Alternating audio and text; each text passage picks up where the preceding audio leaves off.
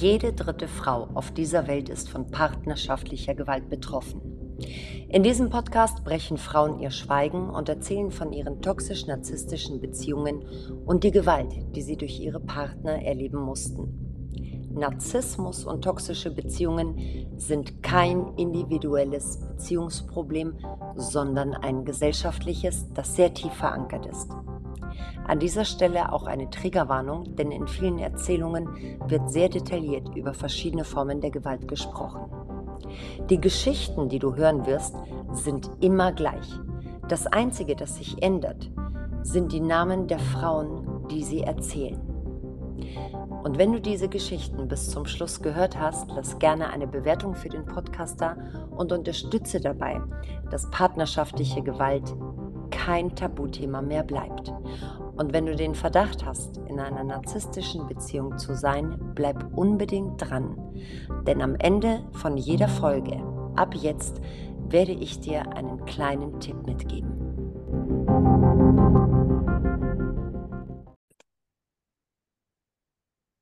Und heute bei mir ist Birte. Birte ist 59 Jahre alt, ist seit zwei Jahren getrennt von ihrem verdeckten narzisstischen Ehemann und war 13 Jahre lang mit ihm zusammen. Bittes Geschichte birgt aber noch eine 32-jährige Ehe mit einem offenen Narzissten. Und heute sprechen wir nicht nur darüber, dass sie 13 Jahre lang mit einem verdeckten Narzissten gemeinsam war, sondern am Ende auch darüber, warum sie die Red Flags bei diesem andersartigen Narzissmus nicht erkannt hat und wo sie jetzt viele Jahre später Parallelen und einen roten Faden erkennt. Hallo Birte.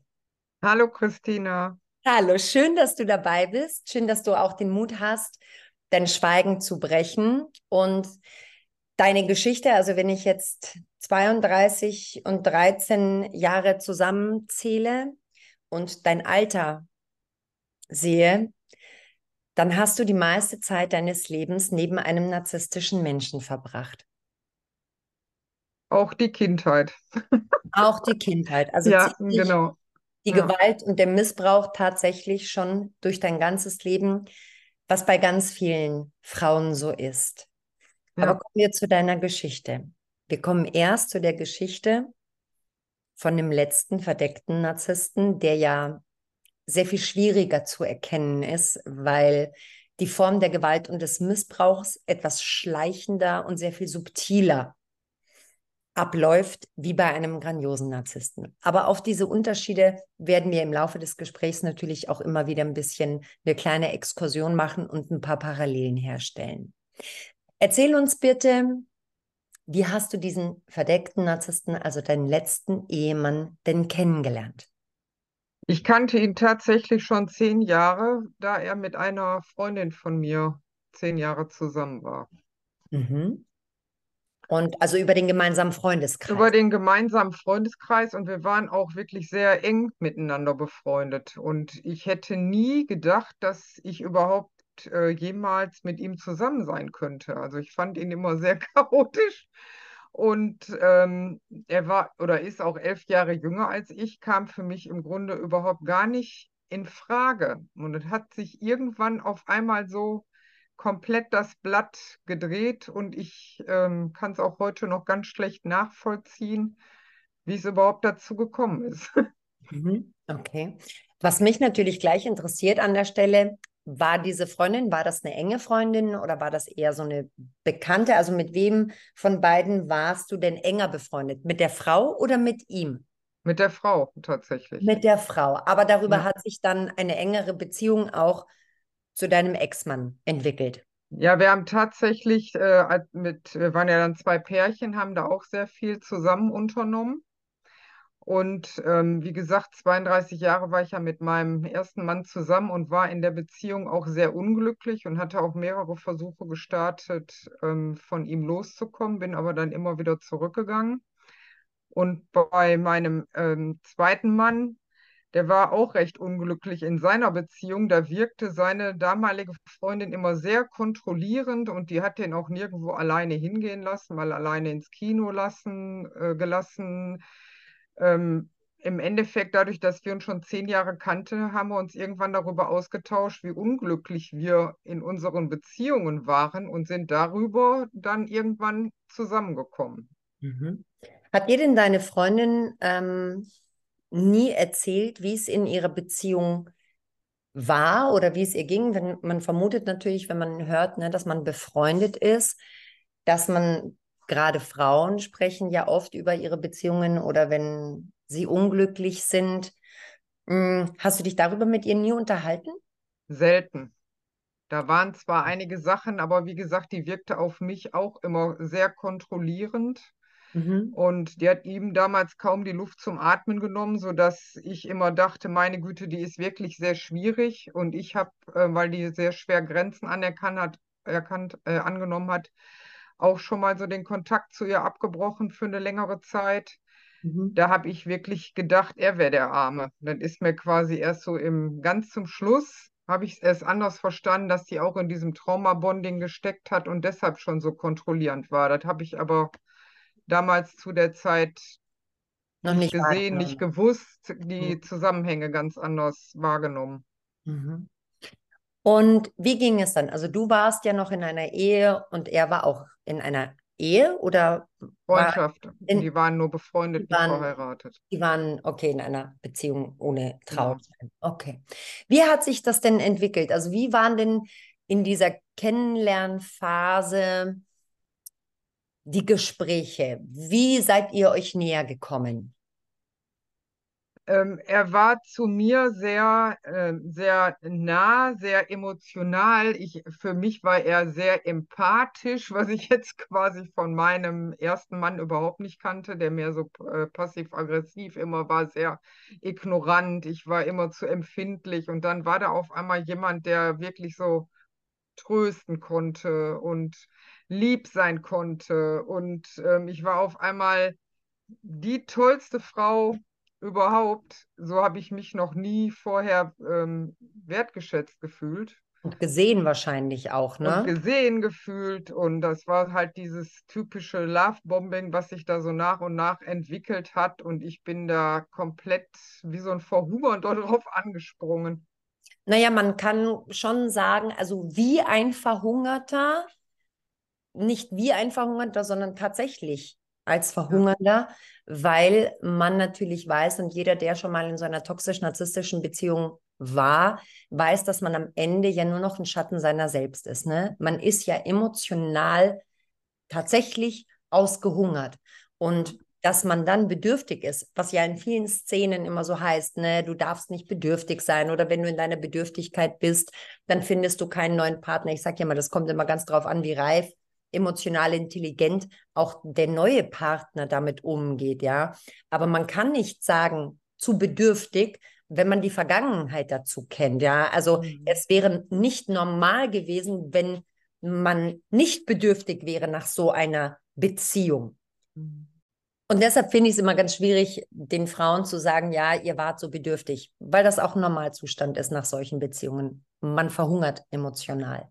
Mhm. Und dann natürlich von einem grandiosen Narzissten zu einem verdeckten Narzissten, der genau das Gegenteil ist oder genau gegenteilig agiert, nämlich mit sehr vorgespielter Empathie, mit vielleicht auch so ein bisschen, hm, sag ich mal, einer sensiblen Art, ja. Und da so eine Verbindung herzustellen über die vermeintliche Empathie, da ist man natürlich offen für. Völlig mhm. verständlich. Um was ging es denn in euren Gesprächen so? Ja, das ist ja jetzt schon so viele Jahre her. Das ist, ähm, also ich weiß, dass ich mich halt angenommen gefühlt habe und äh, endlich mal gehört. Dann habe ich den Kontakt zu meiner Freundin abgebrochen, habe mit meinem ersten Mann darüber gesprochen. Wir hatten sowieso schon mehr so eine, wie, wie eine offene Ehe quasi die letzte Zeit ähm, weil sich da mit, dem, mit meinem letzten Mann was angebahnt hatte, habe den Kontakt zu der Freundin abgebrochen, da er ihr noch keinen reinen Wein einschenken wollte. Der hat also eine lange Zeit auch ähm, uns quasi so trianguliert und immer zwischen uns, ach, gehe ich, bleibe ich bei ihr, komme ich zu dir. Das war also bestimmt ähm, zwei Jahre lang ein Thema. Oh, also das heißt, du hast relativ zügig dem ja. anderen grandiosen Narzissten reinen Wein eingeschenkt. Ja. Ja. Er sich zwei Jahre lang unschlüssig war, wo er denn hingeht. Genau. Mhm. Und das hat dann schon äh, bei mir quasi, oder vermute ich, angefangen, dass ich in dieses Traumabonding gekommen bin, weil ich irgendwann richtige Angst hatte, dass er ähm, sich nicht für mich entscheidet. Mhm. Und das hast du auch ganz richtig erkannt. Diese Nähe-Distanzspielchen, diese Aussagen, die nicht klar sind, die nicht transparent sind, wenn der andere keine Position einnimmt und rein Wein einschenkt, dann ist es sehr typisch narzisstisch eben, dass man damit spielt, mit der Hoffnung, mit dem Rückzug, Hoffnung, Rückzug. Und das bewirkt natürlich, wie du es richtig erkannt hast, eben ein Traumabonding. Man wird hinterlassen mit einer Hoffnung, die im nächsten Moment zunichte gemacht wird, damit am nächsten Tag wieder die Zukunft gemalt wird. Ne? Mhm. Immer dieses Hinhalten. Also ich habe die ganzen Jahre über in der Beziehung, war ich immer hin und her gerissen zwischen einerseits, ähm, du musst eigentlich jetzt gehen, da war immer so diese Dissonanz, und andererseits, ich kann nicht ohne den. Ich liebe den über alles, weil dieser Schmerz bei der Vorstellung, dass der weg ist, habe ich nicht ertragen. Mhm. Welche Art von, von Lovebombing hat denn der verdeckte Narzisst betrieben? Also abgesehen davon, dass er sich natürlich als sehr empathisch ähm, und aufmerksam, äh, also vortäuscht. Was hat er noch getan? Hast du so Dinge gehört wie, ich konnte, so kann ich, so konnte ich nie reden mit meiner Frau, ähm, das kenne ich gar nicht und wir sind seelenverwandt oder uns verbindet irgendwas. Kannst du dich daran Ja, erinnern? ich war immer sein? Diamant und der hat mich wirklich ähm, total idealisiert. Ich habe das alles aufgeschno- aufgesogen wie ein Schwamm. Mhm. Ja, Jetzt muss man dazu sagen, das ist ja schon so viele Jahre her. Ich habe ähm, Bauchtanzauftritte gemacht. Ich war so eine richtig, sage ich jetzt mal, schillernde, schöne Frau mit langen Haaren, mit allem, was dazugehört. Mhm. Der hat ähm, mich total idealisiert. Und wie gesagt, dadurch, dass ich so ausgehungert war, habe ich das alles aufgenommen, wie ein Schwamm. Also man muss jetzt hier sprechen. An der Stelle frage ich immer, ne, ob du in der Kennenlernphase schon ein paar Red Flags gesehen hast. Aber die Frage, glaube ich, erübrigt sich, denn die Red Flags rollen ja nur so vom Band. Ne? Jetzt in deinem Fall. Also zwei Jahre eine Frau hinhalten, das ist ja schon mal, das ganze Konstrukt ist ja schon mal eine riesen Red Flag. Ne? wenn man das jetzt im Nachhinein betrachtet. Aber gab es denn während dieser zwei Jahre, außer seiner Unentschlossenheit und seiner Hinhaltetaktik, für dich denn noch andere Red Flags, die du jetzt im Nachhinein erkennst? Ja, ja, ja. Ähm, ich hatte mich mit ihm ganz am Anfang mal getroffen in einem Café, wo er sagt, äh, wo er mir vorher schon gesagt hatte, er wäre mit seiner Ex-Freundin oder Freundin, von der er sich trennen wollte, auch nie mehr intim gewesen. Und dann hat er mir in dem Café damals gesagt, ähm, ja, wenn die mich so anmacht, dann ähm, kann ich auch nicht die Finger von ihr lassen. Da weiß ich noch, habe ich weinend in dem Café gesessen und habe gesagt, wenn man sich doch so liebt, wie kann man dann noch intim werden mit dem Ex-Partner? Geht doch gar nicht. Und da hat er damals gesagt, ja, aber wenn die doch so ankommt und mich anfasst. Und heute sehe ich das natürlich aus einer ganz anderen Warte, ne? Dass er das auch mit Absicht gemacht hat, um deine Verunsicherung zu schüren und natürlich auch zu bewirken, dass du dich noch mehr anpasst, dass du noch mehr Hoffnung hast und natürlich auch noch mehr kämpfst und Folge dessen natürlich dich mehr um ihn bemühst. Also noch mehr emotionale Zufuhr bietest. Hm. Was ist denn dann nach, also gab es noch mehr Red Flags jetzt außer diese Da Aussage? waren viele Sachen. Er war total unzuverlässig. Das habe ich auch mitbekommen mit Geschäftspartnern. Er war damals selbstständig, hatte eine Spielhalle. Da waren viele Sachen, wo ich wirklich die Hände über den Kopf zusammengeschlagen habe und auch ähm, viele Dinge, die sich dann auch durch die, unsere ganze Ehe gezogen haben. Da war nicht, äh, also wenn ich mich da selber reden höre, denke ich, wie konntest du nur? Da war nicht ein ähm, Jahrestag oder ähm, unserer Ehe, wo ich glücklich war, sondern wo ich immer gedacht habe, Birte, was machst du? Mein Verstand war immer anders als mein Herz. Mhm. Wieso bist du noch mit ihm zusammen? Ich hab's nicht verstanden. Mhm. Wobei man natürlich ganz klar sagen muss, diese kognitive Dissonanz hat nun mal gar nichts ne, mit Kopf und Herz zu tun. Wir, wir sagen das nur so, ne? Aber diese Mhm. Diskrepanz, diese Ambivalenz, die in einem ist, diese zwei verschiedenen Bilder und Wahrnehmungen von ein und derselben Person, das ist nicht Kopf und Herz, sondern das ist die kognitive Dissonanz und das Traumabonding. Aber umgangssprachlich kann sich Ach natürlich so. jeder mit diesem Kopf, Herz identifizieren. Ne? Aber Mhm. das, was dieser Zustand Kopf, Herz beschreibt, das ist die kognitive Dissonanz. Ja. Also das war richtig schlimm die ganzen Jahre über. Mhm. Was ist denn nach zwei Jahren passiert? Also ihr hattet ja dann dementsprechend eine Affäre. Bist du denn nie wieder auf diese andere Frau, auf deine Freundin in Anführungszeichen getroffen? Du hast zwar vorhin gesagt, du hast dich distanziert oder du hast den Kontakt abgebrochen. Ist diese Freundin nie auf dich zugekommen und hat gefragt, Die Mensch, hat, warum? die, die hat einmal bei mir zu Hause vor der Türe gestanden. Da hat mein erster Mann sie in äh, Empfang genommen und ich habe aber nicht mit ihr geredet, weil die hochgradig aggressiv war und alle Angst hatten, dass die mir was antut. Da bin ich quasi gar nicht erst in die Konfrontation gegangen. Mhm. Und warum ist sie aufgetaucht? Weil sie das herausgefunden hat? Ja, genau. Sie hat das rausgefunden, hat dann mit ihm gesprochen und wollte dann mit mir reden. Aber die war außer, außer sich und so, Mhm. wie gesagt, dass mein erster Mann war tr- traurig, ne? Die hatte dann zu meinem Mann gesagt, die haben was miteinander und dann hat er sie in den Arm genommen, hat gesagt, ja, ich weiß, weil er wusste das ja von mir. Mhm. Naja, Ja, weil das ihr ja auch eine offene Ehe hattet, ne? Ja. Mhm. Okay. Wie ging es dann nach zwei Jahren weiter? Dann hat er sich ja anscheinend doch getrennt. Ja, er hat ihr einen Brief geschrieben, hat den über so eine Familientherapeutin aushändigen lassen, hat also mit ihr noch nicht mal ähm, persönlich noch da richtig drüber gesprochen. Und dann ähm, habe ich mir ein kleines Häuschen gekauft und dann sind wir direkt zusammen in dieses Häuschen eingezogen, ohne dass wir vorher irgendwie mal probiert haben, miteinander zu leben. Zu leben. Mhm. Und dann ging's los. Ja, das glaube ich dir. Ne, dadurch, dass er keine finanziellen Ressourcen hatte, ich nach der Trennung, äh, mein jüngster Sohn ist noch mitgekommen, der war damals äh, 15, Mhm. haben wir gesagt, wir kriegen das finanziell nicht anders hin, dann ziehen wir direkt zusammen und das war dann im Grunde nicht richtig. Ja, nicht richtig ist wahrscheinlich auch noch gelinde ausgedrückt, ne?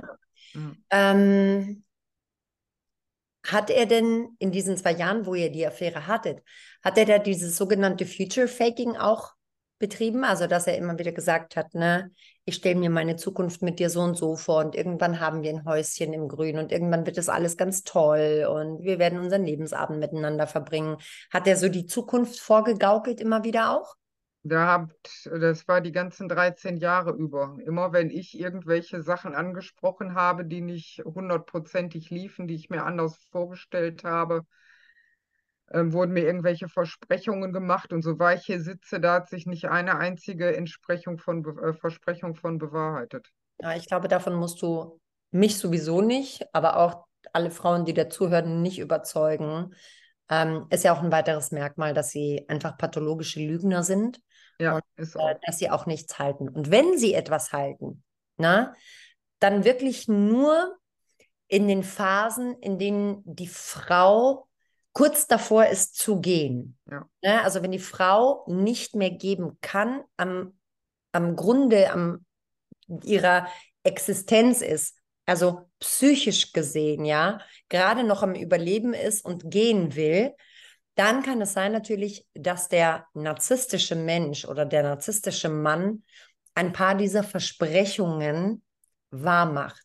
Aber das macht er natürlich nicht um der Frau Liebe willen, sondern damit er seine emotionale Zufuhr nicht versickern lässt oder nicht komplett, dass die sich auflöst, dass er immer noch weiterhin Macht und Kontrolle hat und natürlich auch Zugriff. Ne? Mhm. Wie ging das weiter? Dann habt ihr also zusammen in dem Häuschen, das du gekauft hast, gelebt. Hat er dir eigentlich gesagt, ne, es wäre doch mal toll, Schatz, wenn du mich auch ins Grundbuch eintragen würdest oder so? Er hat am Anfang gesagt, er würde mir die Hälfte, das ist so, äh, wir wohnen auf dem Campingplatz, da haben wir äh, Erstwohnsitz quasi, ein kleines Häuschen. Da wollte er mir die Hälfte von dem Geld dazu tun. Dann haben wir den Vertrag gemacht. Dann hatte ich ihn äh, quasi mit unterschreiben lassen, dass ihm das Haus mitgehört. Und er wollte mir innerhalb von spätestens zwei Jahren die Hälfte dazu tun. Hat er nie gemacht. Dann bin ich aber nach fünf Jahren äh, mit ihm zum Anwalt gegangen, weil er ständig finanzielle Probleme hatte und habe gesagt, ich möchte gerne, dass er mir seinen Anteil wieder überträgt, weil er ja nie das Geld, mir das Geld gegeben hat. Da hat er natürlich, ähm, war sehr beleidigt, weil ich das von ihm verlangt habe, aber ich habe mich da durchgesetzt. Gott sei Dank weil da hatte ich natürlich jetzt ähm, bei der Scheidung, Gott sei Dank, dann dadurch gut für mich gesorgt. Mhm. Und lass mich raten, er hat dir dafür, dass du das durchgezogen hast und ihn zur Verantwortung gebeten hast, ähm, hat er ganz viel Schuldumkehr. Du vertraust mir nicht und du nimmst gar keine Rücksicht auf meine Situation. Schau doch, du kannst mir vertrauen und ich bin doch hier und warum misstraust du mir nur so? Sowas in der Art? Genau, nur, Ja? immer. Ja. Mhm. Ja, Also ich habe mich für alles schuldig gefühlt. Er hat nie Verantwortung übernommen. Ich war immer die Böse, wenn ich dann versucht habe, dann für mich zu sorgen. Mhm. Wie hat das Zusammenleben mit ihm noch ausgesehen? Also die erste Zeit war ganz schlimm, da war er sehr aggressiv. Der hat teilweise wirklich so Gegenstände auch an die Wände geschmissen, PlayStation, Controller, jede Woche für 65 Euro so ein Controller an die Wand, wenn der nicht so spielen konnte, wie er das gerade wollte. Mhm. Und da habe ich ganz, ähm, da war ich noch anders drauf. Da habe ich ähm, noch gesagt, ich bin nicht bei der einen Beziehung jetzt, ich bin jetzt nicht aus der einen Ehe rausgegangen, von dem einen, der mich so fertig gemacht hat, weg und komme jetzt vom Regen in die Traufe und bin jetzt mit jemandem zusammen, der ähm, auch solche Baustellen hat. Such dir Hilfe, ansonsten muss ich das hier beenden. Ich möchte sowas meinem Sohn nicht vorleben. Mhm. Also wenn ich dann so ganz extrem Grenzen gesetzt habe, dann hat es am Anfang funktioniert und er hat es wirklich gelassen.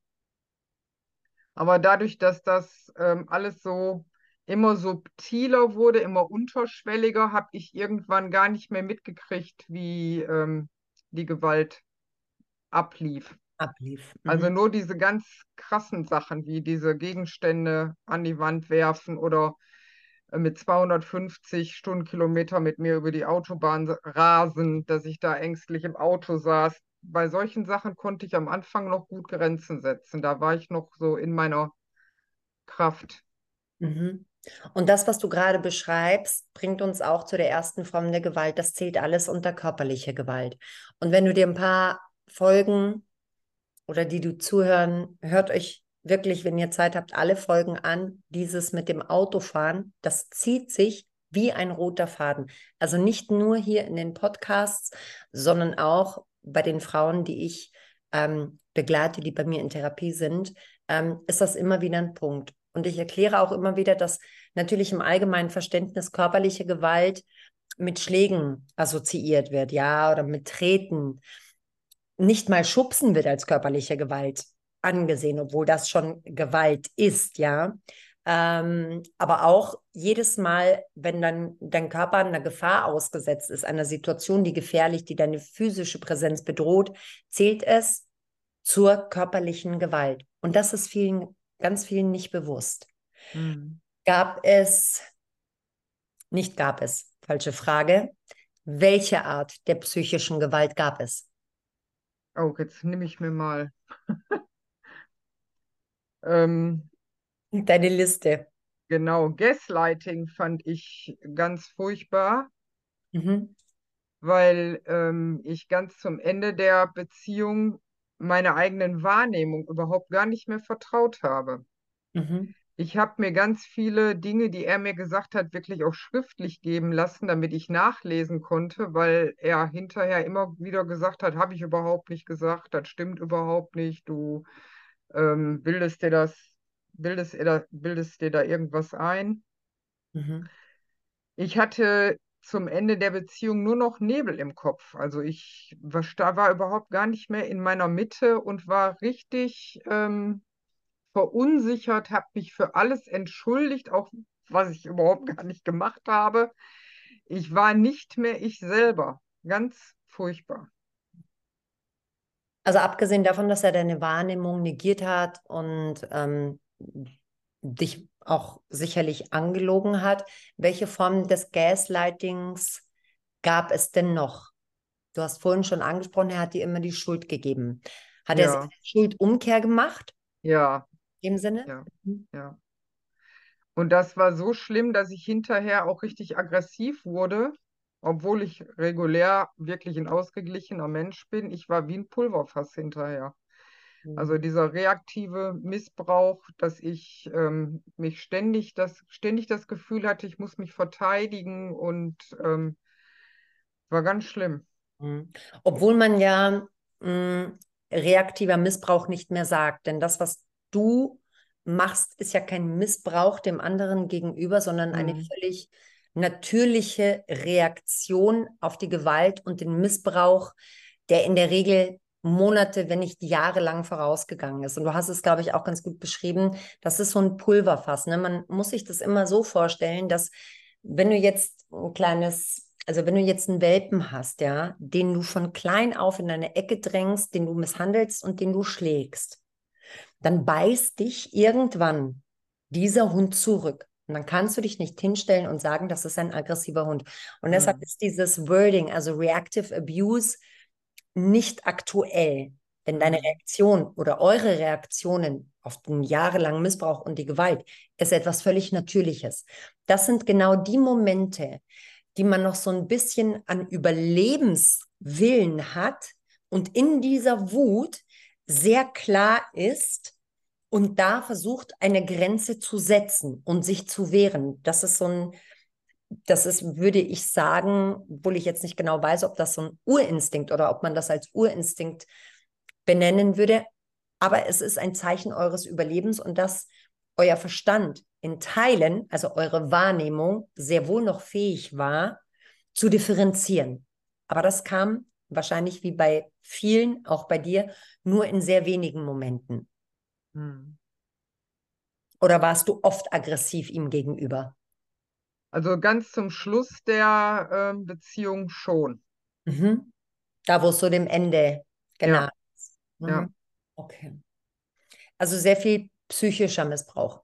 Wie sieht es aus mit Silent Treatment? Ja, Schweigebehandlung und Bestrafung durch Schweigen? äh, das war für mich das Allerschlimmste. Mhm. Ja. Wie lange hat die Schweigephase gedauert, die längste? Ähm, er hat sich ja ir- am ähm, Anfang Februar 21 von mir getrennt und ähm, hat mit mir nach 13 Jahren sich nicht auseinandergesetzt und mir erklärt, warum er sich trennt. Also Mhm. dieses Abschlussgespräch, was ich unbedingt meinte, noch haben zu müssen. Habe ich nie bekommen. Also dann hat er sich eine Wohnung genommen und war quasi weg und Mhm. war nicht bereit, mit mir zu reden. Und ich habe immer wieder versucht, also wie so eine Harmoniesüchtige, immer wieder, ich habe dieses nicht mit mir reden nicht ertragen. Also ich bin da richtig dran zerbrochen. Mhm. Das ist ja auch etwas, ähm, was bei dem, bei dem Gehirn, unser Gehirn unterscheidet irgendwann nicht mehr, ob es physische oder psychische Schläge sind, sondern die Reaktion reizt genau dieselben, also die Reaktion des Gehirns auf ähm, Rejection, also auf Abweisung und auf Schweigen bereitet genauso viel Schmerz und es werden genau dieselben Gehirnareale getriggert wie bei körperlichem Schmerz. Und gerade die verdeckten Narzissten neigen tendenziell mehr dazu, durch Schweigen zu strafen. Und da erkennt man natürlich auch schon das Muster. Ne? Bei der vorherigen Beziehung hat er durch die Familientherapeutin, da hat er jetzt nicht ganz so rigoros geschwiegen wie bei dir, aber hat das auch mittels einer dritten Person an seine damalige Freundin oder Frau herangetragen. Das war jetzt nach der Ehe. Wie, also nach der Trennung. Wie lange hat denn die längste Schweigephase in eurer Ehe, in eurer bestehenden Ehe noch gedauert? Kannst du dich daran erinnern? Also wir haben ja zusammen gewohnt. Ähm, da fand ich halt furchtbar, dass er ähm, quasi, wenn wir Probleme hatten, dass da nicht drüber gesprochen wurde. Mhm. Es war nicht so, dass er dann mich komplett ausgeblendet hat oder mich hat links liegen lassen. Das war nicht. Er hat Aber nur das ähm, Nötigste mit dir gesprochen, meinst du? genau, Mhm, genau. damit der Alltag läuft. Ja. Okay. Wie ist er denn mit deinem Sohn umgegangen? Also bei den Kindern, äh, das war im Grunde, hat er sich benommen wie Kind Nummer vier. Das haben meine Jungs auch immer spaßeshalber gesagt. Ich habe drei erwachsene Söhne und äh, mit denen ist er gut klargekommen. Die haben ihn nie so für ganz voll genommen. Aber mit den Kindern, wenn die irgendwie Hilfe brauchten und so, für die Kinder war er immer da. Mhm. Also da gab es keine Form der Abwertung, keine Form Nein, der hat ihn nicht abgewertet. Er war eher auf die Kinder eifersüchtig und hat immer versucht, sich noch so dazwischen zu schieben. schieben. Mhm, verstehe. Psychische Gewalt also sehr massiv. Wie sieht es aus mit sozialer Gewalt? Hat er dich abgeschirmt von anderen? Hat er ähm, dich von Freunden, von Familien versucht zu trennen? Nee, Schlecht gemacht? mm, mm. War nie eifersüchtig? Also du konntest immer zu Doch, eifersüchtig war der auch, war auch mal. Da habe ich dann auch, als er eifersüchtig war, hat er mich gestalkt. Da hat er mein, mein WhatsApp auf seinem Rechner gehabt. Also da, da war auch ganz, ganz, Hm. ganz furchtbar. Also du konntest deine, deine E-Mail-Konten geknackt, alles. Also der war, ein Hacker, ja, Hobbyhacker. ja. Es gab es also nicht, dass er ähm, deine, deine sozialen Verbindungen, dass er die untermauert hat, verhindert hat, boykottiert hat, entweder bevor du dich mit jemandem getroffen hast Nein, mm. oder danach. Da gibt es das nicht. Auch nicht zu deiner Familie, dass er die irgendwie. Nein, also er hat sich darüber aufgeregt, wenn meine Kinder finanziell Hilfe brauchten, weil dann würde uns ja das Geld fehlen. Da hat er immer versucht, ähm, ne, zwischen zu grätschen. Da war ich oft sehr verzweifelt, ähm, weil ich immer das Gefühl hatte, er war eifersüchtig auf die Kinder und ich nicht verstehen konnte, dass man ähm, auf Kinder eifersüchtig sein kann, weil das ja eine ganz andere Art von Liebe ist. Mhm. Okay. Aber sonst den Kontakt, aber da hätte er, da hätte ich mich auch nicht manipulieren lassen. Also bei meinen Kindern muss ich wirklich sagen, da habe ich auch gesagt, da gehe ich, ähm, kann ich nicht einen Millimeter weiter auf ihn zugehen. Meine Kinder standen immer an erster Stelle. An erster Stelle. Wie sah es denn jobtechnisch aus? Hat er da deinen Job madig gemacht oder dir das Benutzen eben von sozialen Medien? Vielleicht hat er das so ein bisschen madig gemacht. Das, -mm, mm -mm. Nee. sei Dank wenigstens diese Art von Gewalt hat nicht stattgefunden. Finanzielle Gewalt, du hast vorhin erwähnt, er war Ja, finanziell. er hatte erst jahrelang eine Spielhalle, die nicht gut lief. Mhm. Da hat er sehr viel zu Hause gesessen, viel PlayStation geguckt, also unglaublich viel Filme geguckt. Also schon, ich würde schon sagen, dass wie Mediensucht. Mhm. Und ähm, hatte die Nerven aber nicht in der Spielhalle selber arbeiten zu gehen. Mhm. Hat also, obwohl die Halle nicht lief, immer noch Leute äh, dort arbeiten lassen und musste da die ja auch wieder finanzieren. Mhm. Da hatten wir sehr viel Ärger. Und ich wollte mich in der Firma nie einbringen, weil ich immer das Gefühl hatte, er war wie ein, so ein Eimer mit Löchern. Ich konnte geben, geben, geben, geben. Es war einfach nie genug. Der hat immer jemanden gesucht, der für ihn funktioniert und seine Arbeit macht. Mhm. Ne? Und dann lief die Halle wirklich so schlecht, dass, hint dass er hinterher einen Kredit aufnehmen musste, aber die Schufa nicht in Ordnung war. Mhm. Und dann musste ich zweimal wirklich einen hohen Kredit aufnehmen, obwohl ich nicht wollte. Also da habe ich mich richtig genötigt gefühlt und das war auch ein äh, Knackpunkt quasi in unserer Ehe. in unserer Ehe, ähm, wo er nicht nachvollziehen konnte, dass ich ihm dann nie verziehen habe, dass er mich da so unter Druck gesetzt hat. Also der hat mir dann so viel Angst gemacht, dass wir kein Bein mehr auf den Boden kriegen, dass ich mich genötigt fühlte, diese Kredite aufzunehmen. Und ich habe deshalb wirklich schlaflose Nächte gehabt, weil ich jeden Monat Angst hatte, dass ich das Geld von ihm nicht bekomme, weil die Halle ja so schlecht lief und ich auch immer noch äh, für meinen jüngsten Sohn zahlen musste. Also da habe ich wirklich viele Nächte wachgelegen vor lauter Sorgen Wie wegen dem denn, Geld. Ne? wie war es denn überhaupt euer, euer finanzielles Miteinander? Wer hat, habt ihr demzufolge ja auch nicht gleichermaßen verdient?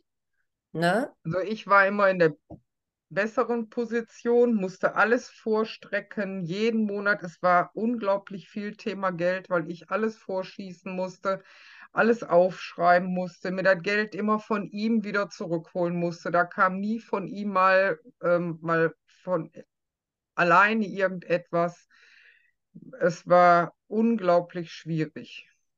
Ne, dann hat er seine Unterlagen nie ordentlich für die Firma geführt. Dann kam wieder von Finanzamt, wer weiß wie viele Forderungen, Mhm. ähm, weil die ihn dann geschätzt haben, weil die Buchhaltung nicht hundertprozentig war. Also da war, oder, oder irgendwelche Rechtsstreite, wieder nochmal 10.000 Euro, weil er musste immer Recht haben, auch wenn er nicht im Recht war. Ne, Und äh, war viel ähm, selbstgemachter Stress, sehr viel Sorgen und immer wieder dieses, was ist denn jetzt wieder? Also wirklich so existenzielle Sachen, immer wieder Dramen kreiert, die im Grunde nicht hätten sein müssen. Mhm. Wenn er dann aber Geld hatte, hat er es dir dann zurückgezahlt und hat er sich auch Ja, doch, dementsprechend am finanziellen Leben beteiligt? ja, ja. Das hat er Aber immer nur, wenn ich alles schriftlich nachgehalten habe. Ne? Mhm. Ja, Also Urlaube habe ich finanziert, da kam von ihm dann nichts, weil er das Geld eben auch nicht hatte. Also Mhm. ich, der, der hatte das erste Mal in seinem Leben wieder Geld im Februar 21 und in dem Monat, als er Geld vom Finanzamt zurückgekriegt hat, war er weg. War er weg. Mhm. Gab es sexualisierte Gewalt? Ja, ja. Möchtest du darüber sprechen? Also in Form von Demütigungen, von, ich sag mal, für mich, ich habe immer zu ihm gesagt, du hast Tourette-Syndrom, da kamen mir gegenüber oder meinen Körperteilen gegenüber wirklich die furchtbarsten Schimpfwörter. Mhm. Ähm, wenn ich geschlafen habe, wurde ich auf einmal wach, hatte von ihm ein Geschlechtsteil im Gesicht. Ich habe ähm, 13 Jahre lang immer wieder den Druck bekommen, weil er sich wünschte, mal ähm, Sex zu dritt zu haben. Mhm. Und ich habe in dieser sexualisierten Form in meiner ersten Ehe Misshandlung mitgemacht und habe mich äh, dementsprechend einmal dazu hinreißen lassen, weil ich diesem Druck nicht mehr nachgeben konnte. Und davon wusste er auch und trotzdem die ganzen 13 Jahre immer wieder dieser Druck, weil er das unbedingt wollte. Ganz schlimm für mich. Also ich habe mich dem nicht, ich habe dem nicht nachgegeben, aber alleine so dieses ähm, Unverständnis, wie oft ich darüber geweint habe, weil er diesen Druck gemacht hat und er seelenruhig neben mir im Bett gelegen hat und hat geschlafen. Ganz furchtbar. Mhm. Und teilweise auch, ähm, wenn er diesen Wunsch hatte, dass er mich dann bei Freunden angeboten hat, obwohl ich ja gar nicht wollte. Da- Das hat er gemacht? Also er hat dich Ja. bei Freunden angeboten? Ja, wenn er jetzt im, im Freundeskreis jemanden hatte, wo er sich vorstellen konnte, noch ein Mann, der dazukommen könnte, dann ähm, hat er die darauf angesprochen. Mhm. Also wahnsinnig übergriffig. Ja, das ist sexualisierte Gewalt. Ja. Das ist tatsächlich Also sexualisiert. ich habe es auch irgendwann körperlich gemerkt. Ich hatte also genau wie in meiner ersten Ehe auch ständig Blasenentzündungen, Unterleibsschmerzen und ähm, war dadurch dass ich es ja von der ersten Ehe schon kannte, habe ich nur gedacht, wieso geht es jetzt wieder los? Wieso hast du jetzt wieder diese körperlichen Beschwerden? Diese ganzen seelischen Zusammenhänge, die habe ich erst verstanden, nachdem ich mich mit dem ganzen Thema nach der Trennung auseinandergesetzt habe. Vorher habe ich das gar nicht gesehen, habe ich mich ungeliebt, unverstanden gefühlt und bin ja dann immer noch dafür ausgeschimpft worden, dass ich mich so anstelle und warum ich denn so prüde bin. Mhm. Wie kann man denn so prüde sein und nur mit Hat seinem er, eigenen Mann ins Bett gehen? hat er ähm, eine Pornosucht gehabt? Ja, Mhm. ja. Also das war dann auch, dass dann entweder unstillbares Verlangen oder aber auf einmal wochenlang gar nichts. Und dann bin ich da auch hintergekommen mit der Pornosucht, habe dann auch versucht, mit ihm darüber zu reden. Der hat mit mir darüber nicht gesprochen. Mhm. Ja, Hat er es zugegeben? nicht als Pornosucht, aber für mich stellte das sich so dar, weil ich dann auch angefangen habe zu kontrollieren und geguckt habe und gefunden habe Mhm. Im Internet und ja. Weißt du noch, welche Art von Pornos das waren? Ich sag jetzt mal, die waren noch recht normal. Halt meistens mit Dreiern, mit älteren Frauen auch. Mhm. Ich frage deshalb, weil es auch immer wieder vorkommt, nicht immer wieder, sondern ziemlich häufig, dass ähm, nicht nur eine Pornosucht da ist, sondern ähm, dass Frauen sehr oft zwei Kategorien von Pornografie feststellen. Und einmal, das ist sehr gewaltvolle Pornografie und zum anderen schwulen Pornos. Nee, schwulen Pornos waren es nicht. Allerdings ähm, habe ich mitbekommen, dass er Fotos verschickt hat und dann nicht an Frauen, sondern auch an seinen Freund. Mhm. Ja. Ja. Also tatsächlich, dieses, diese Pornosucht zieht sich auch wie ein roter Faden in diese Narzissmusgeschichte. Ja, und auch da hat er mir keine Antwort gegeben, als ich nachgefragt habe, wa warum hast du ihm die Fotos geschickt? Ne? Oder Mhm. ich habe ihn erwischt, wenn er heimlich mit anderen Frauen geschrieben hat, so sexualisierte Sachen. Mhm. Ja. In dem Sinne hatte ich überhaupt gar kein Vertrauen zu ihm und habe mich selbst immer gewundert und gefragt, warum bleibst du mit ihm zusammen, obwohl der dir so viel antut? Mhm. Und gleichzeitig war immer dieser Schmerz in mir, wo ich dachte, dass dieser Schmerz heißt, je mehr es weh tut, je mehr lieb ich ihn. ja, da verwechseln sehr, sehr viele die Abhängigkeit und diesen Schmerz mit Liebe und mit Leidenschaft. Also der Grund natürlich, warum du so lange geblieben bist, ist natürlich diese kognitive Dissonanz. Narzisstische Partner, das ist ja das Schlimme daran auch, sind für euch sowohl der Schmerz als auch die Medizin zugleich. Sowohl der Mensch, der euch Leid zufügt und gleichermaßen aber auch der, der durch das Schaffen von wenigen vermeintlich schönen Momenten diesen Schmerz lindern kann. Also er ist euer Dealer und eure Droge. Und da Genau. ist eben diese kognitive Dissonanz. Hinzu kommt natürlich ganz oft auch das Stockholm-Syndrom, dass man die Taten des Täters, des Narzissten in dem Fall, auch im Außen rechtfertigt. Nicht nur im Außen, sondern auch bei sich selbst, dass man das ganz lange entschuldigt.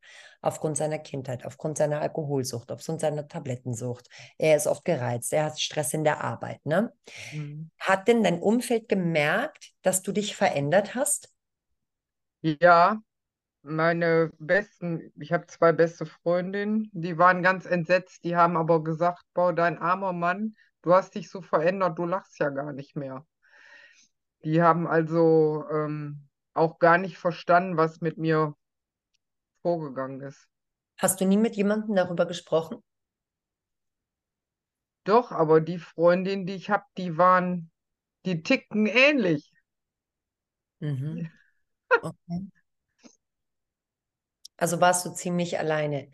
Ja. Gab es im Nachhinein jemanden, mit dem du darüber gesprochen hast, der dir geglaubt hat, der deinen Schmerz verstanden hat und dein Leid? Ja, Und zwar, ich, ähm, er hat sich getrennt und als er sich getrennt hat, war das für mich so schlimm. Ich hatte so Nervenzusammenbruch und habe auch körperlich ähm, so, ich war so krank, zwei Wochen lang mit blauen Fingern. Ich habe gezittert, ich habe da gelegen wie jemand bei so einem Drogenentzug. Ich war, ich konnte nicht arbeiten gehen, ich war hysterisch. Ich habe nur geweint und da habe ich gemerkt, da stimmt was nicht, so bin ich nicht. Hier läuft irgendwas total verkehrt und ich äh, konnte es nicht nachvollziehen und habe dann im Internet angefangen zu googeln und habe mir dann ähm, beim Arzt habe ich versucht, Hilfe zu bekommen, war aber genau die Corona-Zeit, da gab es dann auch keinen Therapeuten. Mhm. Und habe dann ein sechsmonatiges Coaching bezahlt ähm, für eine Frau, die sich auch spezialisiert hatte auf ähm, Abhängigkeiten in Partnerschaften. Mhm.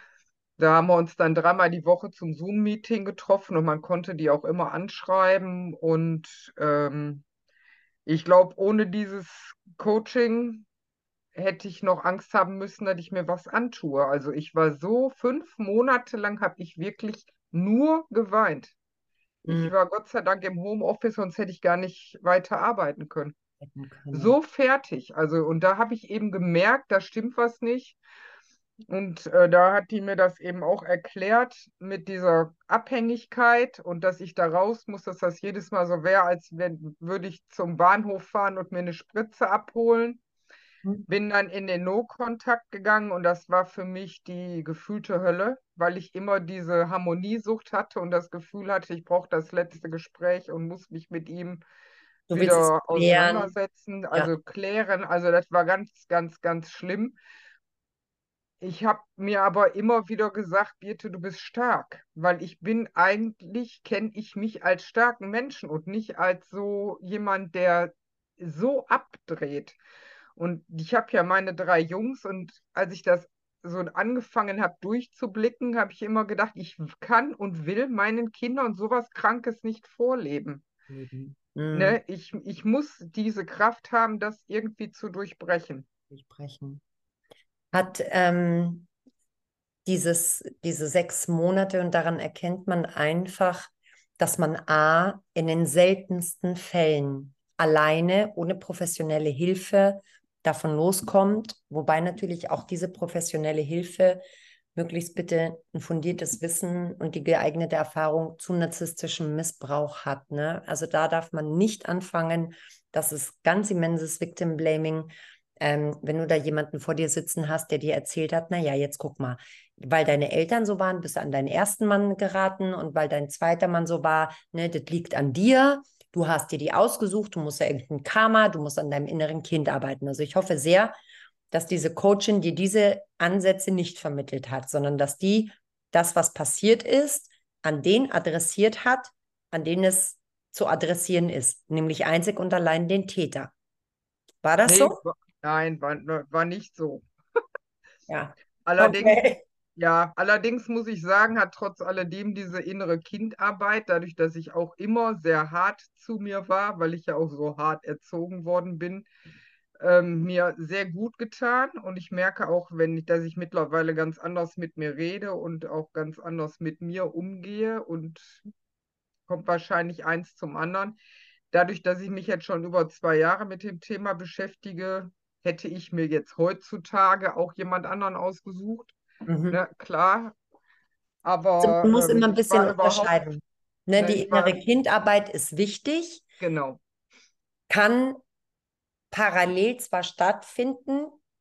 Aus meiner persönlichen Meinung ist es besser, wenn der Heilungsprozess zu diesen toxischen Beziehungen erstmal abgeschlossen ist und dann das innere Kind ja. mit integriert werden kann. Aber das innere Kind oder das, was dem inneren Kind passiert ist, hat nichts mit der Beziehung zu tun. Also an der Stelle nochmal. Holt euch bitte professionelle Hilfe, die ohne Victim-Blaming-Ansätze auskommt. Zu einer guten Beziehung gehören zwei. Ja. Zu einer schlechten, also um eine Beziehung zu zerstören, reicht einer. Ja, und das muss man sich bitte immer wieder vor Augen halten. Man zieht diese Menschen nicht an aufgrund seiner Bindungsstile, aufgrund seiner Kindheit. deine Kindheit hat sehr viel weniger damit zu tun, vielmehr die Tatsache, dass wir in einer narzisstischen Gesellschaft leben, in der jede dritte Frau, möchte ich hier an der Stelle nochmal betonen, auf der Welt von partnerschaftlicher Gewalt betroffen ist, müssen TherapeutInnen und Coaches und Coachinnen damit aufhören, Frauen zu suggerieren, dass es in ihrer Verantwortung liegt, dass sie das haben mit sich machen lassen oder die Wurzeln irgendwo in der Kindheit suchen, ähm, sondern sich ausschließlich mit, dem, mit dieser Traumaheilung beschäftigen und der inneren Stärke arbeiten und den Frauen dieses Schuldgefühl, diese Mitverantwortung, ne, also Verantwortung und Schuld sind ja Synonyme, weil viele sagen ja immer, naja, es geht ja nicht um Schuld. Doch geht es. Man hat manchmal Schuld an Dingen. Ja, wenn ich heute bei Rot über die Ampel fahre und einen Unfall habe, dann ist das meine Schuld. Wenn ich heute jemanden verletze, dann bin ich schuld, dass es dem anderen schlecht geht. Also ich weiß nicht, warum dieses Wort Schuld immer so wahnsinnig aus dieser esoterischen und spirituellen Szene so, ähm, so gehypt wird. Ja, und in diesen Beziehungen gibt es nur einen, der Schuld hat. Und das ist der Täter. Ende. Also selbst wenn du ein inneres verletztes Kind hast oder traumatisiert warst aus deiner Kindheit oder aus deiner vorherigen Beziehung, hast du diesen Menschen nicht angezogen. Ne? Und wenn jede dritte Frau von partnerschaftlicher Gewalt ist, glaube ich, müssen wir woanders hingucken als auf die inneren Kinder der Frauen. Dann müssen wir das Ganze mal ein bisschen in einem global, globaleren Aspekt sehen, in welchen Strukturen Frauen sozialisiert werden, wie sie dazu erzogen werden, co-abhängig zu werden, wie Frauen von klein auf ne, dazu erzogen werden, brav zu sein, lieb zu sein, nett zu sein, keine Grenzen zu haben. Wenn man Grenzen aufsetzt, dann ist man eine Bossbitch, dann ist man dominant, dann ist man eiskalt. Ne? Genau, ja. Uns wird ja. abtrainiert, uns Frauen ja. wird abtrainiert, Grenzen zu setzen. Und weil du jetzt schon auf ein tolles Alter, nämlich fast 60 zugehst, ist das, finde ich, ein ganz ein tolles Beispiel, toll in Anführungszeichen dafür, dass Narzissmus schon immer existiert hat. Das ist kein Modewort. Das ist auch kein, kein Phänomen, das gerade irgendwie äh, in den Medien gehypt wird, wo jeder Narzisst ist. Also jeder weiß, dass wir in narzisstischen Gesellschaft leben, aber niemand soll der Narzisst sein.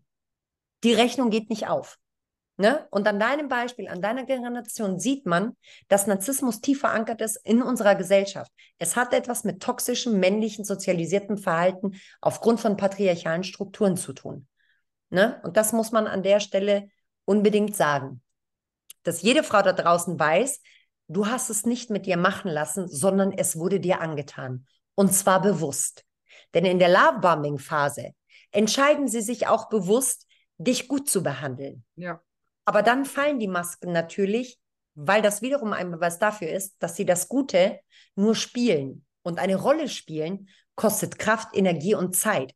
Und das können sie sich nur noch partiziell leisten, also nur noch in Teilzeit.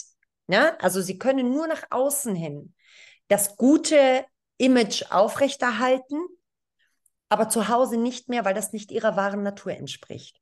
Ich hoffe, das sind Dinge, die du heute weißt, bitte. Ja.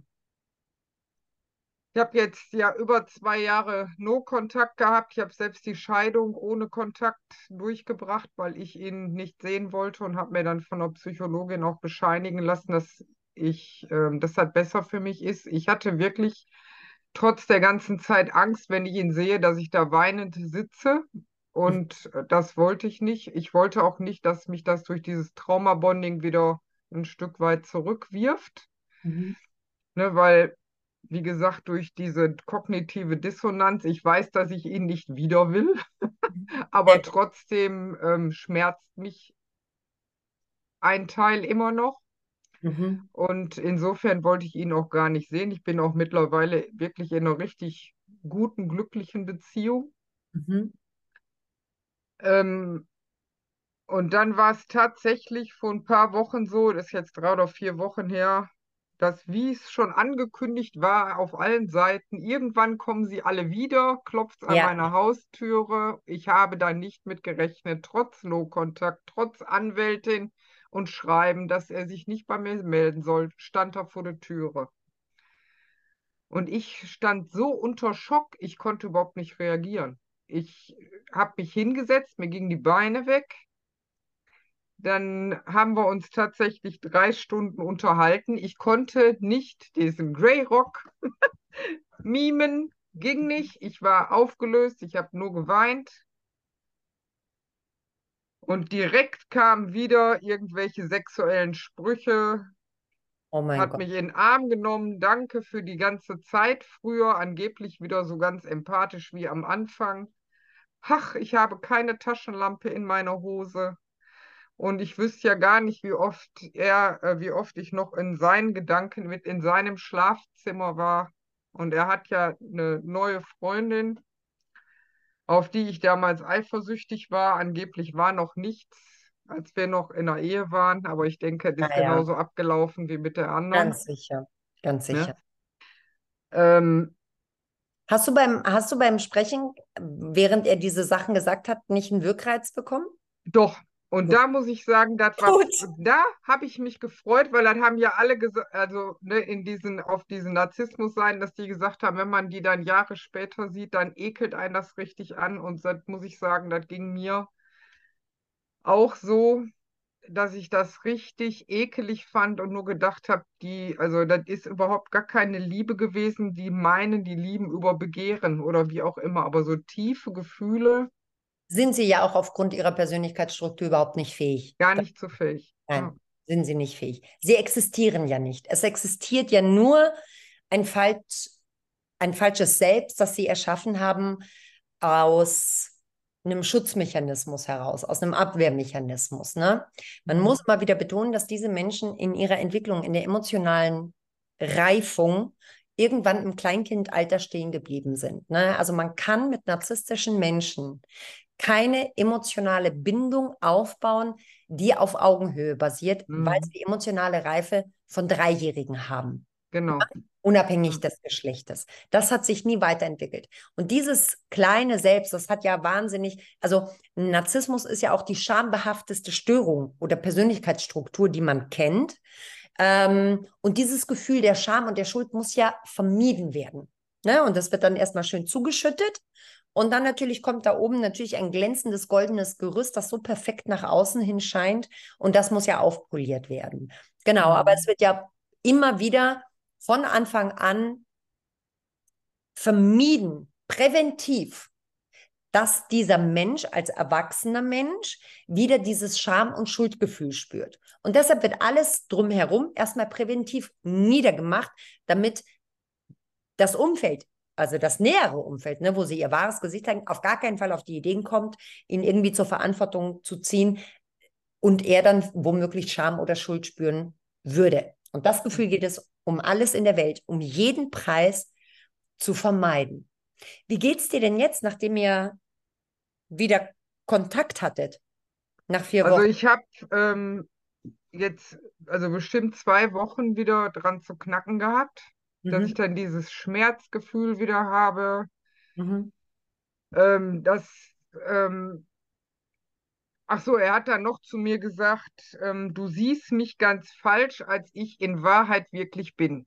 Und das hat dann bei mir auch wieder ausgelöst, dass ich Selbstzweifel bekommen habe, dass ich gedacht habe, hast du jetzt ähm, doch alles falsch wahrgenommen? Er saß ja da und redete wieder sehr weltmännisch, so kognitiv ist ja alles in Ordnung. Mhm. Ne? Also dann wirkte er immer wie der clevere Geschäftsmann, ganz smart, nur grinsend. Ne? Also Und dabei sind sie auf jeglicher Linie einfach Loser. Ne? ja, ja. Ja. ähm, hat mir erzählt, was er jetzt in der Zeit alles geschaffen hat, seitdem wir getrennt sind. Also ich sage, ach, jetzt willst du mir sagen, wie gut es dir jetzt geht ohne mich? Oder warum erzählst du mir das alles? Ganz genau. Dann hat er ähm, den Jagdschein gemacht, den wollte ich eigentlich immer machen. Jetzt will er noch den Falknerschein machen, das ist auch mein Traum eigentlich. Also im Moment hat er so mehrere Sachen, die eigentlich meine Träume sind, wo er noch nie was mit zu tun hatte, Mhm. in die Tat umgesetzt. Also das kam mir schon vor wie Identitätsklau, Aber das machen sie ja auch. gesagt. Aber genau das machen sie ja auch. Ja. Sie klauen dir ja deine Identität. Gerade am Anfang spiegeln sie ja genau das wieder. Und gerade die verdeckten Narzissten, ne, dieses Mirroring, also dieses Spiegeln. Ne, man weiß immer nicht, dass man sich eigentlich in der Anfangsphase in eine Version seiner selbst verliebt Mhm. ne, und nicht in diesen Menschen. Ähm,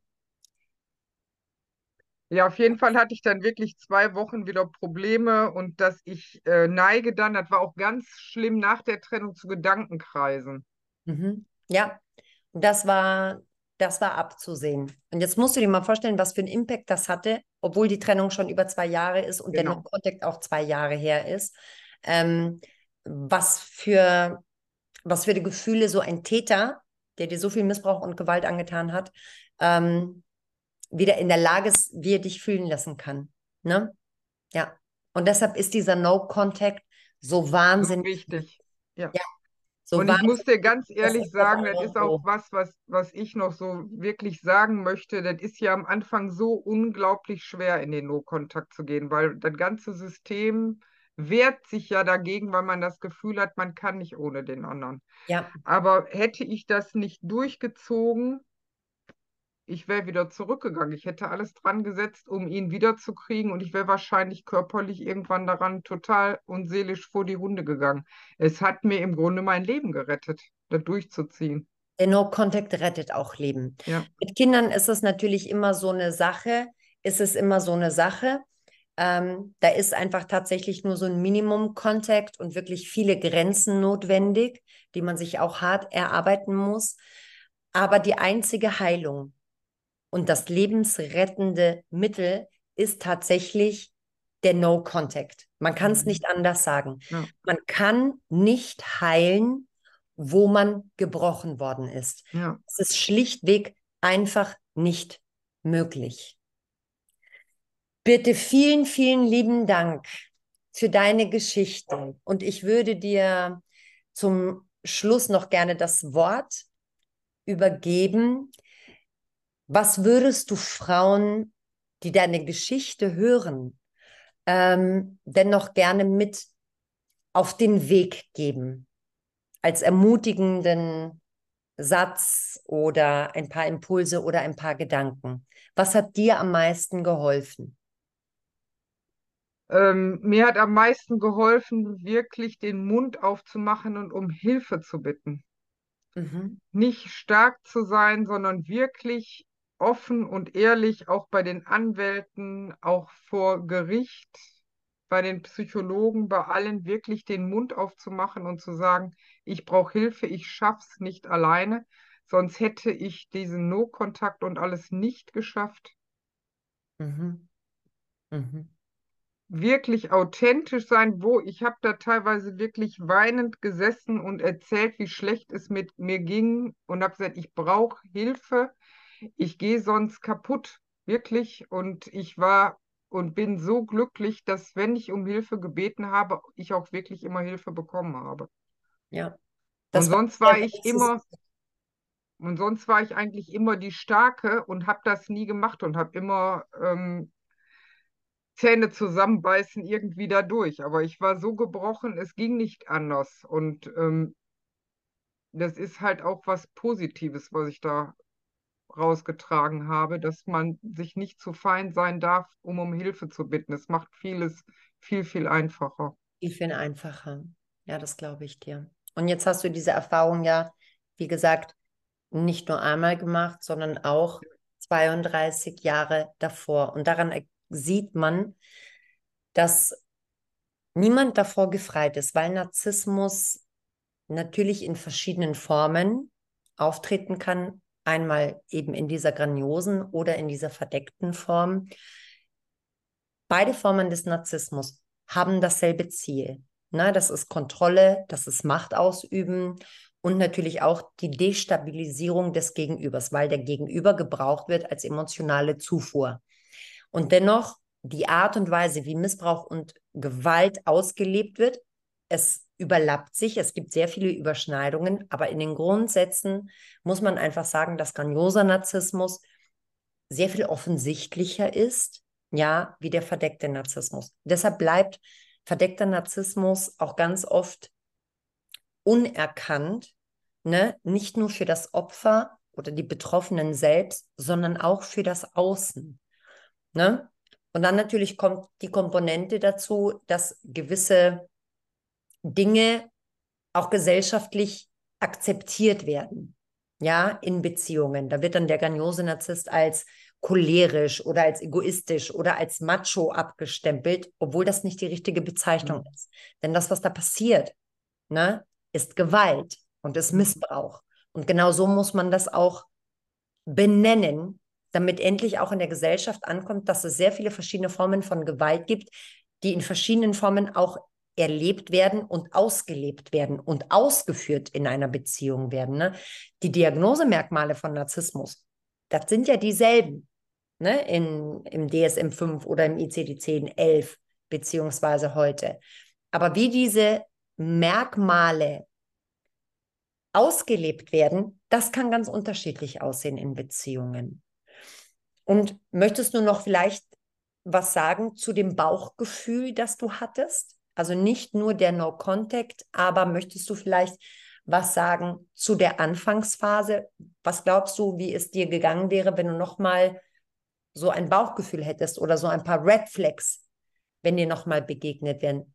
Glaubst du, du hättest dich ein drittes Mal auf so, eine, auf so ein Verhalten eingelassen? Nein, nein. Nicht, oder? Nein, also hätte ich ähm, auf mein Bauchgefühl gehört, hätte ich die 13 Jahre gar nicht hinter mich gebracht. Dann hm. hätte ich schon diese Red Flags direkt am Anfang sehen können. Während den Anfängen. Ja, und insofern bin ich da jetzt ganz anders geschult und ähm, ja, das ist leider ein, das ist leider ein Unterrichtsfach, wie Rallye irgendwie, finde ich, dass man so auferzwungen bekommt, also eine Lehre, ähm, aus der man eine Erfahrung macht, die man nicht braucht, wenn wir andere Umstände hätten. Ne? Es ist schade und es ist traurig, dass wir so eine Erfahrung machen müssen, um ähm, misstrauischer letztendlich auch zu werden, ein Stück weit. Ja, sehr genau abzuwägen, wen lassen wir in unser Leben und wen nicht. Also es ist, ich vergleiche es wirklich immer mit Rallye. Es hat irgendwie, also ich habe es nicht gebraucht in der Schule, aber ich muss ja trotzdem irgendwie meine Schulaufgaben und meine Hausaufgaben machen. Also es war unnötig. Diese Erfahrung halte ich auch nach wie vor für unnötig. Niemand braucht Missbrauch und Gewalterfahrung in seinem Leben, denn du wirst weiterhin, auch ohne diese Erfahrung, ein beziehungsfähiger und wundervoller Mensch gewesen. Ne? Und das möchte ich auch an der Stelle nochmal sagen. Also auch ohne diese Erfahrungen ist man ganz und ist man liebenswert. Diese Erfahrung hat einen, weil das viele Klientinnen auch immer sagen, ne, hat mich stärker gemacht. Sie hat euch nicht stärker gemacht. Ihr wart vorher schon stark. Sie mhm. hat euch anders stark gemacht. Ne? Was ich so vermisse, jetzt so im Nachhinein, dass ich so denke, wieso hat mich nicht eine Frau aus der Familie so als junges Mädchen oder als Teenie mal an die Seite genommen und mir mal erzählt, wie sucht man sich denn eigentlich einen guten Mann aus? Und daran sieht man auch schon wieder, ne, wie dieses ähm, Problem gesellschaftlich schon verankert ist. Da werde ich mit meinen Enkelinnen ganz anders über Männer reden oder worauf die achten müssen, als mit mir jemals jemand geredet hat. Und vor allen Dingen, du hast drei Söhne, Birte. Ich hoffe, du ja. hast drei Söhnen gut beigebracht, genau, gut beigebracht, welche Form der Gewalt es gibt, was Grenzen ja. setzen heißt, ne, und wie man einen anderen Mensch, aber natürlich ganz insbesondere Frauen behandelt. Aber dann ich, da bin ich mir sicher, dass du einen fantastischen Job geleistet hast. Vielen Dank nochmal, Birte, für deine Offenheit und auch dafür, dass du das Schweigen gebrochen hast. Ganz viele liebe Grüße. Danke, danke nach NRW von Bayern. Sehr gerne. Und ich bin mir sicher, dass auch aus dieser Folge sehr viele Zuhörerinnen ihre Parallelen vielleicht ziehen. Und somit hast du mit deiner Geschichte auch beigetragen, ein Stück mehr ähm, Awareness und Bewusstsein zu schaffen. Vielen Dank, bitte. Lieben Dank, Christina, für die Möglichkeit. Gerne. Tschüss. Tschüss.